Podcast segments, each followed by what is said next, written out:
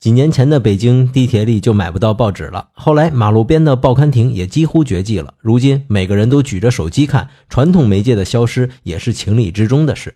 不过在东京的地铁里却是另外一番景象，每个地铁车站都有报刊亭，而且种类繁多，除了报纸、杂志，还有漫画书和畅销书。按理说东京要比北京发达一些，日本人又对电子产品更偏爱一些，报刊亭应该消亡的比北京更快呀。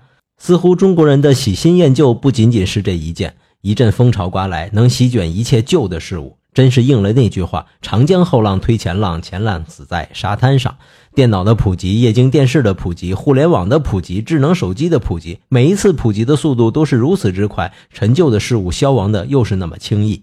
今天回复“新旧”两个字，看看中国人为何比美国人更加喜新厌旧。鸡蛋有话说，观点特别多。新旧。